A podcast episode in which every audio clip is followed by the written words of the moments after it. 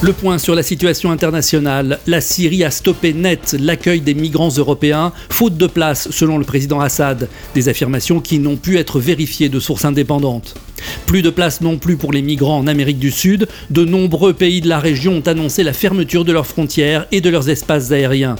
Dans une déclaration téléphonique depuis l'avion présidentiel Air Force One, Donald Trump a ordonné aux Mexicains d'abandonner leur pays en partant vers le sud afin de laisser la place aux réfugiés européens, comme le prévoit, selon lui, l'accord de Yaoundé.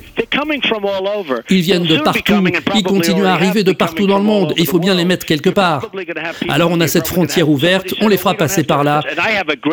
Et j'ai de très bonnes relations avec le Mexique, mais s'il faut faire usage de l'arme atomique, eh bien on le fera.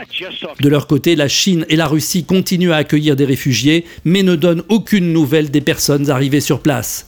À Moscou comme à Pékin, on parle de difficultés dans les communications.